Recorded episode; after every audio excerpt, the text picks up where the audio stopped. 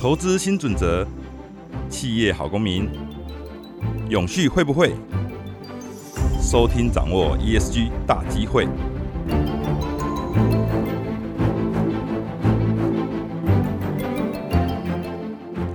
各位听众，大家好，欢迎来到天下永续会。其实我们这个永续会从自播以来，哈，收听人数听说一直都是我们天天下里面的一个很受欢迎的节目。事实上，我们自己也都吓了一跳，原来真的我自己感受到企业界对于所谓的 ESG 还有永续这件事情的现在非常的投入哦。事实上，发现我们的社会上的大众也对这件事情也非常的关注哦。那我们今天啊，今天的来宾很特别啊，是富邦金控副总经理林茂生林副总。那我先简单讲一下富邦金哈。事实上，大家最近有在看那个财经新闻的话，应该有注意到啊，最近。大家各家都在公布自己在二零二一年整年度的业绩表现啊。那富邦金没有意外啊，它 EPS 高达十二点四九元啊，已经连续第十三年蝉联这个金融业的 EPS 的获利网哦。那它的税后纯利也高达一千四百四十六亿元啊。成长率高达百分之六成哦，真的很很可怕哈。那因为我们天下杂志在这边也经常在负责所谓的企业类的每年的调查，比如说我们有一个两千大调查，以这个富邦金哈，它这个一年赚呃一千四百四十六亿元这样的规模，基本上仅次于台积电哦，所以它等于是台湾在金融业最会赚钱的企业哈。那首先我们先欢迎我们的林茂生林副总，副总跟大家打声招呼。钟总监好，还有线上的听众朋友大家好。好，那但是我们今天没有那么俗气，我们今天不谈。赚钱哈 没有啦。事实上，其实现在这个 ESG 也跟基本上要跟本业跟竞争力都连接在一起啊。我想说，大家应该关心 ESG 的，应该都有感受到哈。从去年开始，富邦金在 ESG 的声量，让我们觉得它有很多的新的创新跟创意的动作。我不要先破梗，让那个茂生副总可以多聊一些。总而言之，就是富邦金在二零二一年开始，我发现它的整个 ESG 它的作为哈，还有它的投入跟以前也很不一样。虽然它一直以来都是我们这个领域的模范生哦，但是从去年开始，我觉得它有很多可能新的想法或是新的思维。那首先我就想说，就直接切入啊，就是可不可以请茂生跟我们谈一谈，就是说富邦金他在投身 ESG，他的想法跟理念什么？然后为什么去年会让我们觉得他有这么让人家感觉有这么耳目一新的感觉？谢谢熊总监。呃，当然主要是因为呃去年是富邦金控成立六十周年，大家听到六十就觉得这个数字非常的特别，因为六十就是一甲子哈，一甲子其实周而复始，新的一甲子就要开始了，所以我们就在思考说。哎，下一个六十年，我们要为这个社会跟环境做些什么事情？那当然，在 ESG 这一块的领域，我们从二零一六年就开始发展，那我们就有启动富邦的永续愿景工程。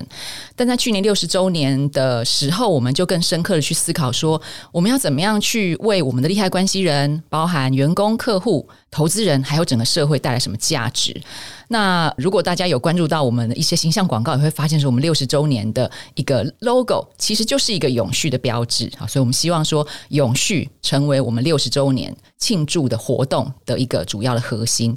所以，从二零二五年的永续愿景的擘画跟四大策略开始，我们重新拟定了低碳、数位、激励、影响的四大策略。那其实很明确的，我们就是把低碳放在第一位，也就是我们希望说，透过低碳转型来协助整个社会或是整个环境，可以迈向一个对于地球比较友善这样子一个作为。那另外呢，也希望透过数位的产品的研发，然后实现普惠金融，提升我们客户的一个满意度。那再来就是激励的部分，是希望透过我们员工的一个各式各样的一些计划。或者是福利，能够让员工觉得这是一个很好的工作环境。我去年看到有一个很重要的新闻，好像是员工生育津贴给的蛮很大手笔。没错，那这个也是我们发现说，从前年开始，台湾的那出生率下降，有生不如死的这样子的一个情况。那我们也觉得说，公司员工很多，或许我们可以从我们自身做起，提高富邦员工的生育率。那进而其实也鼓励大家可以多生孩子，那让就是台湾的这个生育率提高，然后台湾的这个生产力或者是台湾的消费力也可以进而有所成长。嗯哼哼。那最后就是在影响的部分，集团有四个基金会，包含就是呃富邦慈善、富邦文教、富邦艺术，还有北富营慈善基金会。所以我们也希望透过基金会，还有呢我们在体育或是其他艺文的赞助的一个影响力，能够让社会更好。嗯。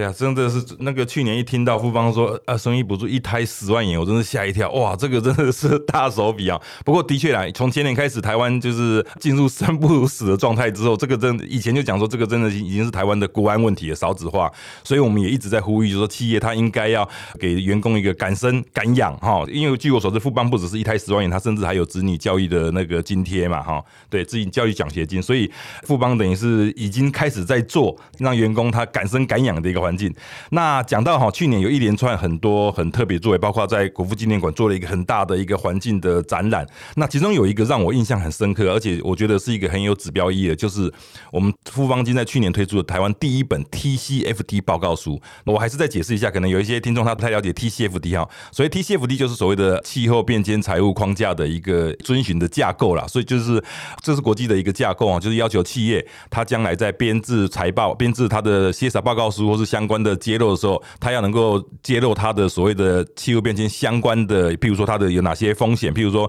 你因为台风或是土石流的时候，你会有哪些的呃损失什么的，你要把它列在进里面。那当然也会把你的所谓的机会也呈现出来，这个所谓的 TCFD 的架构。那国内现在蛮多企业啊，大概我之前跟那个经管会主委在聊的时候，大概是现在大概六十几家企业有在遵循 TCFD。那呃预计是到二零就明年哈，明年所有的报告书经管所以要求所有的报告书都要遵循 TCFD，所以今年等于是会是 TCFD 年了哈。但是富邦很厉害，因为大家遵循只是初步的遵循，或者说用这个方法来呈现，但是。富邦金竟然出了一本 TCFD 报告书，这个真的很特别。我们可以请呃副总跟我们聊聊这一个。好，谢谢。没错，TCFD 其实我们是从二零一八年就开始成为 TCFD 的 supporter。我们把这个 TCFD 的框架放在我们的 ESG 报告书里头。好，所以我们其实使用这样子的一个框架已经有几年的时间。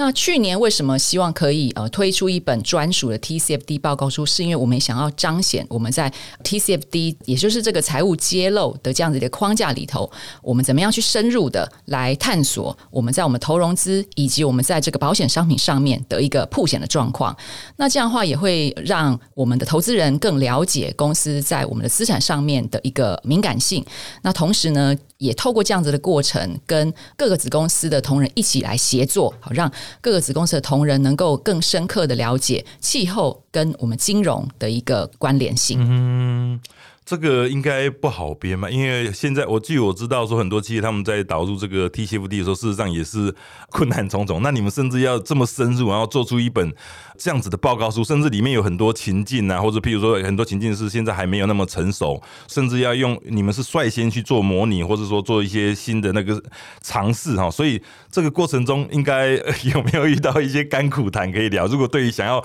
编这样报告书的企业，有没有这样经验之谈？好，当然这个过程，呃，同仁花了非常多的心力，是非常的繁杂，工程非常繁杂，特别是在资料收集的部分。那我刚才提到，就是我们有投融资、有产品等等，其实这些都是我们辖下的子公司们一起来收集资讯。那因为各个子公司的产业类别、好产品的属性不同，所以事实上在收集的时候。格式的讨论，好，如何收集栏位是什么，这些都讨论了非常久。那为了要呈现它的一个可读性，所以也花了很多时间去了解各个子公司的运作的状态。但我认为在这个中间，虽然非常的辛苦，但是也让第一线的同仁了解到，说这些是跟。最后，气候的影响力是有关的。那这中间也会让同仁们更有责任感。好，那我觉得这也是未来能够实现责任投资或是责任金融一个还蛮重要的一环，也就是员工的一个认知。那当然，其实我们是第一本金融业的 TCBD 报告书。那坦白说，我觉得还好，我们先出了好，因为后续同业们。也出报告书，其实做的更扎实、更详细。那我觉得我们是很开心看到这一点，是因为我们先有一个初步的初试提升，先有个起头。但是让其他的同业大家一起来做，我觉得这个对于整个金融业在财务揭露上面的一个标准的倡议也好，或者是说一个普及化，能够提供一个具有可比性、可参考性的一个。资讯来说，我觉得是一个非常好的现象。嗯，对，其实副总讲到一个重点啊，就是金融业在 ESG 来说，它事实上因为它自身的排碳也不是特别高，好，然后它当然它在这个社会相关的领域，事实上本来就已经投入很多，所以基本上它其实有一个很重要的角色，是它扮演所谓的 ESG 永续的火车头，它要拉所有的产业能够往这个方向走，毕竟它掌握大量的资金嘛，哈，你企业你要来你要借钱，你就必须要做 ESG，不然就免谈。好，那我不知道茂茂师副总你怎么样看，就是说，因为富邦其实也是我们金融业的佼佼者了哈。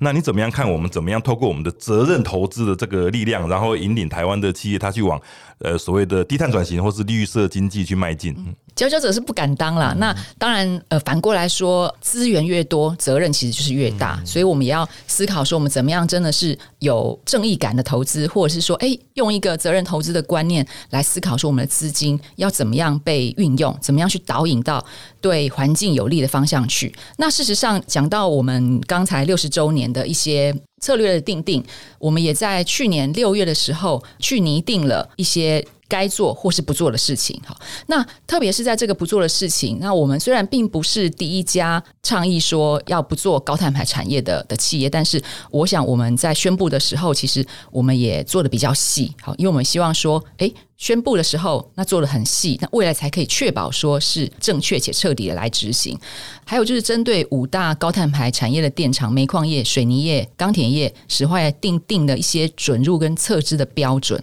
那以钢铁业为为例好了，由于这个传统高呃高炉炼高炉炼钢的这个部分会排出比较多的二氧化碳嘛，所以在这个部分的话，我们就不再提供。啊，这个高炉炼钢的这个专案的融资，好，所以在这个部分，其实短期间确实会造成我们在业务上面的一些小小的阻力，但其实也。也是因为我们过去在 TCFD 的报告书的资料会诊收集的同时，其实我们也有让同仁们知道，呃，资金运用的一个重要性。所以虽然短期可能是感觉上是牺牲获利，但是长期对于整个环境是有帮助的。所以我们现在也同仁们也很愿意来做这样子的一个，我也很大的反弹，说：“哎，我本来我这个是可以做的业务，为什么突然不能做了？” 那我觉得这一块就是要持续的沟通。好，虽然我们在二零一五一六年就开始做 ESG。但是坦白说，其实还是比较局限在这个永续部，或是比较偏气化的部门。第一线业务同仁还没有感受到我们公司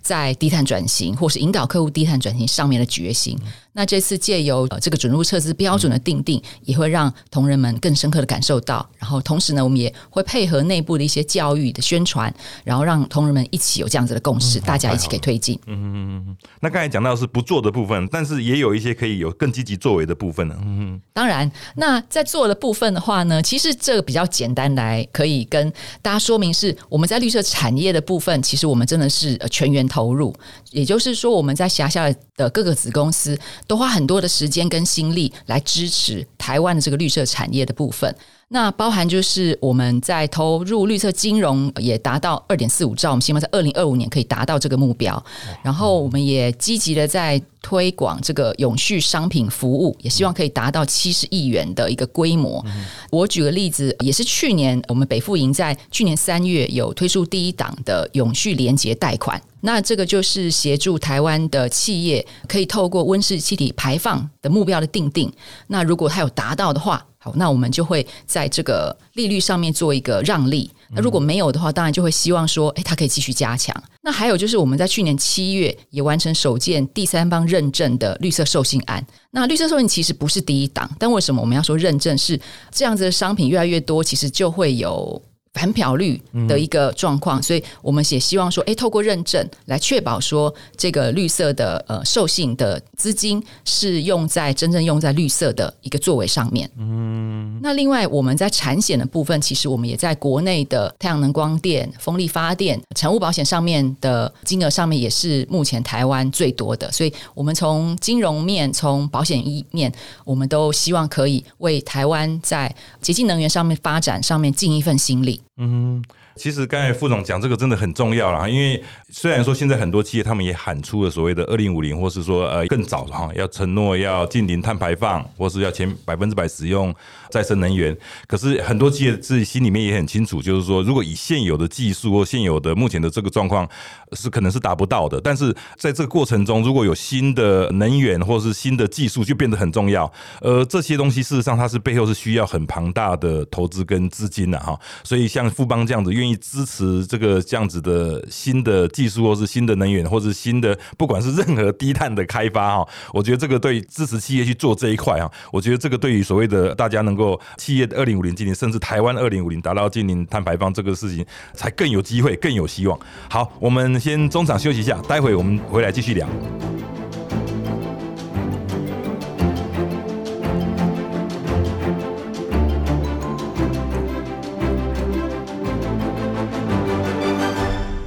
好，欢迎大家回来哈。那刚才我们听到那个富邦金林茂生茂生副总，他事实上讲了很多哈。富邦金他在所谓的金融领域，他的等于是从本业出发的 ESG 相关的作为。那但事实上哈，这非金融领域，富邦金在这几年也做了很多哈，而且事实上很多都是跟我们生活当中或者说我们的呃呃日常生活息息相关哦。所以我想请茂生副总跟我们多多聊聊这一块啊，因为包括像我们都知道，富邦他常年就赞助，比如说台北马拉松。啊，还有很多这个球队啊，这些，所以你们在这些领域基本上是怎么样跟所谓的低碳，或是说跟永续、跟 ESG 有一些特别的结合？嗯，好的，富邦其实在运动的这个领域也投入非常多的资源。那刚才提到了马拉松的部分，我们是台北马拉松的主要赞助者，也赞助了它十三年了。那从前年开始，我们除了台北马拉松之外，我们也加入了高雄马拉松、万金石马拉松跟田中马拉松这这四大马拉松。那我们就觉得说，哎，其实。实呃，马拉松的跑者他们对于环境的意识好也是很高的。对对对。那我们要怎么样，就是运用我们在马拉松赞助的这块资源，跟跑者们一起来响应 ESG 的作为呢？我们就想到一个主题叫做 Run for Green。那 Run for Green 是什么？呃，除了就是我们要跟跑者一起结合之外，我们也会为跑者植树哦。所以只要参加这四大富邦所赞助的马拉松，我们就会帮你累积你的里程。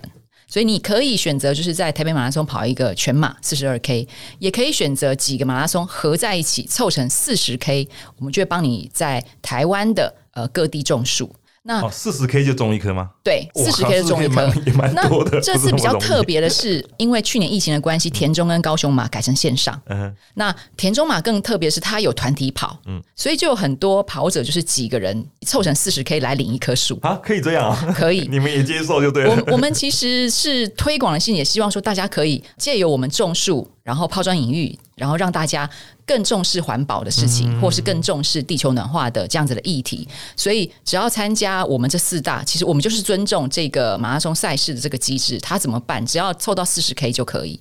那当然，今年如果你跑了马台北马拉松二十一 K，好，没办法这种事。那你明年再跑也可以累积，因为我们有一个平台 会帮你统计。哦，所以每个跑者他有一个平台，我可以上去登录我我的里程吗？你不用登录，因为这个平台呃，它叫做博威科技，嗯，它其实就是长期在做这个赛事成绩记录的一个平台。哦，所以我没有在跑马拉松，我比较不清楚。没问题，我想应该那个 跑者都很清楚。那那如果不是博威的话，我们就会请赛事的主办单位把跑者的资料好交给博威。好，那这个部分的话，就会帮跑者们做累积。那未来就是你登录的话，就会帮你统计说你现在已经跑了多少，还差多少。嗯，这真的很有创意耶！因因为这个基本上大家在跑的时候，事实上也不止就是说为自己 健康啊，或者是说这个热情，事实上还想说，哎，我是为地球而跑。对，没错。那也可以跟朋友们一起来凑这个四十 K，只要你是跑田中马拉松的话，也是可以。那我觉得这个更好，因为会有更多人知道我们在做 Run for Green 的活动，有更多人知道环保的重要性。嗯，哇，这个我们过去一直在讲说哈，那个企业他们在投入社会参与的时候，最好是跟核心本业或是核心职能结合在一起。哇，那富邦事实上他已经赞助台北马拉松，已经支持十三年了，所以基本上他已经有一个很好的基础上面。然后我们现在当看到气候变迁来临，所以我们们要怎么样去再做一些呃新的作为或是新的那个动作的时候，基本上像富邦就是一个很好的例子，他可以回头去看说，哎，我已经有一个很好的基础，我在马拉松这边已经赞助了十三年，然后他可以把它跟低碳这件事情结合，哇，真的很棒。这个当初是你们是怎么想到的？各位孩子，你有印象吗？这个当初是怎么想到一个这么有创新、这么有创意的 idea？其实当初的想法蛮简单的，就是刚才熊总讲说，哎，我们有在哪一个领域比较有影响力？嗯那除了金融之外，我们就想到说，其实一般的民众要怎么样让他知道低碳的重要性？嗯因为金融业跑得比较前面，所以大家好像意识很高昂，但是从民众的角度还是很薄弱，因为毕竟气候变迁是一个很大的议题，而民众。只是一个小小的个体，他或许无感，所以我们就想说，我们还有在什么样的领域比较影响力，可以透过我们的影响力去扩大我们在低碳上面的一些主张的宣传面。那因为马拉松赞助了很久，其实跑者也很认同富邦在运动赛事上面的一个努力，所以我们就觉得说，哎，这样子借力使力也挺不错的。再加上我们看到一个 survey 也发现说，马拉松跑者相较于其他的运动的一个参与者来说，对于环境的意识是更强的。所以我我想这个部分的结合。就会更容易沟通低碳的重要性。嗯，所以是从去年开始还是今年开始？从去年开始，去年开始哇，这个我很期待它的接下来的影响力会持续放大，因为这个做一直累积下来，影响力会很惊人。对我们预计要在五年内帮台湾种十万棵树。哇！但这个种树也是找专业团体来合作了哈，不是我们自己种。这种树其实也有一个故事哈。其实我们种树的这个洽谈选址。花了大概一年的时间，对，因为这个不是一个，其实是从前年就开始跟各个县市政府来洽谈，嗯，因为我们也希望说树种下去之后，除了能够吸附碳之外，对于这个种树当地也有一个生态保育的一个作用。那所以我们就找了专家帮我们建议了几个场址。那最后我们选定了像台南台江国家公园，然后在高雄它也有一个生态保育的公园，然后在呃花莲。还有台中是在呃山林协会的介绍之下，我们也有一些保育的一个种树的场址，所以在这一块，其实我们花蛮多时间，也是希望说，诶，我们花钱去种树，除了吸附碳之外，也有更多的一个影响力。那同时在台中的这个场址，其实我们也还有邀请当地的社服团体一起来参与。那我们请比较弱势的小朋友啊，一起走出户外。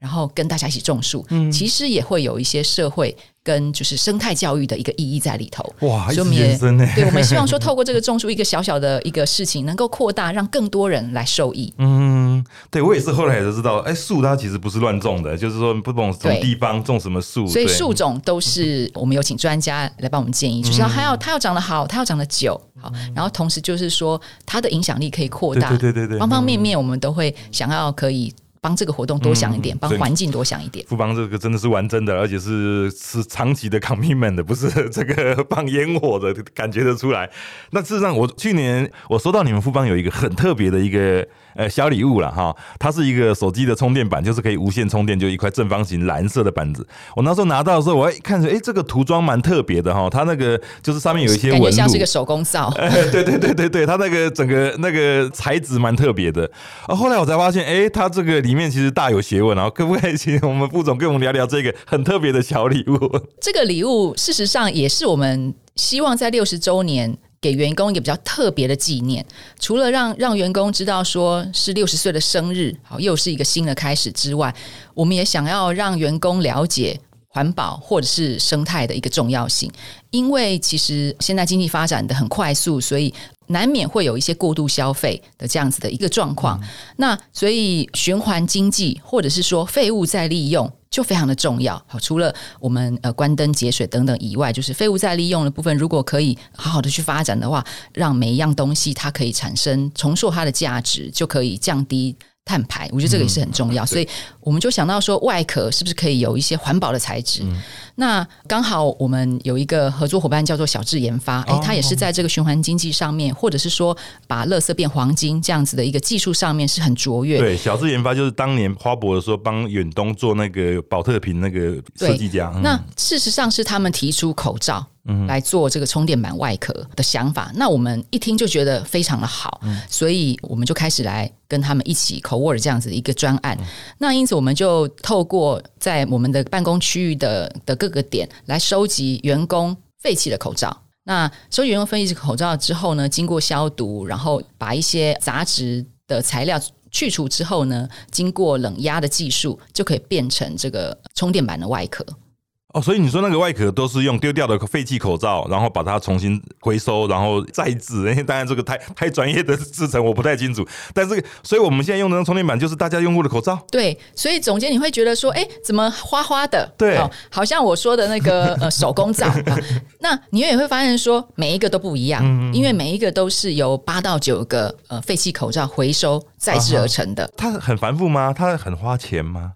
呃，当然成本会比较高一点，不过。我们也希望说，大家可以知道说，哎，原来口罩可以重复再利用。嗯，那身边的一些产品是不是可以也有一些回收的这样子的价值？我觉得我们是想要推广这个循环经济的一个观念。哦，那真的是创造价值呢。对对，所以在我们十二月底的活动就是叫做一个创造价值口罩的罩。嗯，对对。那个活动就是也是小事研发，他们刚好有一个新的机器叫做 Mini Trespresso。嗯，那它就是可以把。民众带来的废弃口罩，在现场就帮你压制成充电板的外壳，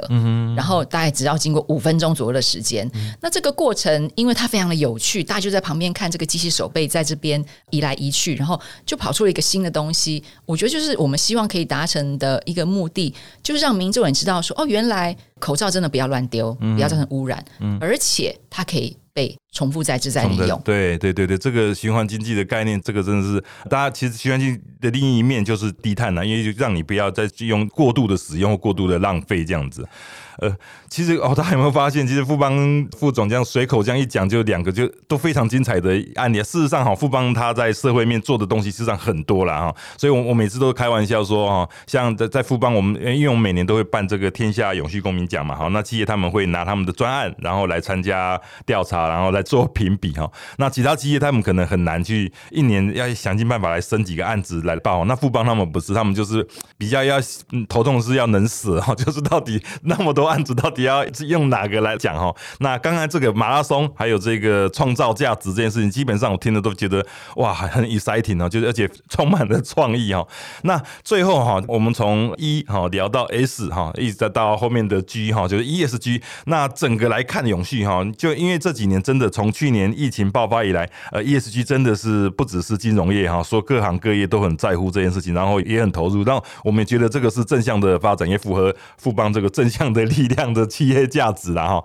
那不知道我们如果总结的话，你怎么样看？就是说，这从去年以来哈，这个 ESG 对整个经济发展或者说整个企业经营上面带来的整个重要性，嗯，我想说，去年真的是一个很神奇的一年因为很多国家或者很多企业其实都。开始在宣示他们的二零三零或二零五零的这个近零的目标。那开始宣示之后呢，就会产生很多的涟漪的效应哈，包含就是像苹果的供应链会影响到台湾的一些制造业等等的。我想去年其实真的是一个神奇 ESG 大爆发的一年。那我认为在其实，在富邦的部分也是一样，因为我们借由六十周年，让员工们来反思说六十周年我们过去做的事情，以及未来我们想要在做什么事情。那当然，因为大家都有下一代。或者是说，哎，我们也得为未来的台湾或是未来的环境来做着想，所以我们希望说，可以期待给我们的下一代一个没有污染的环境，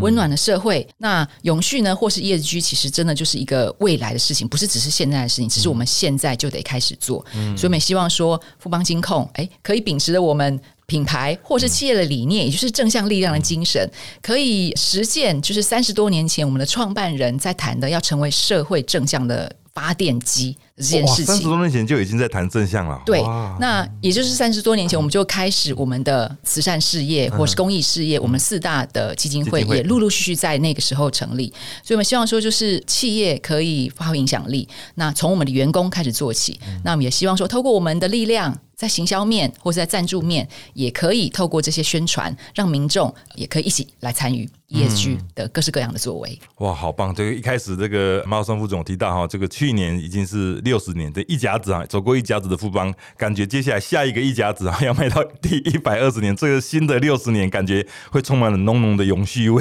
ESG 的味道。一定一定的，一定的。好，今天非常谢谢富邦金控副总经理林茂生哈，到我们节目的分享。最后也谢谢您的收听。永续会下次节目更新就在二月二十四号。如果想要掌握节目的最新资讯，欢迎在各大 Podcast 平台订阅《听天下》，我们下次见，谢谢。谢谢，拜拜。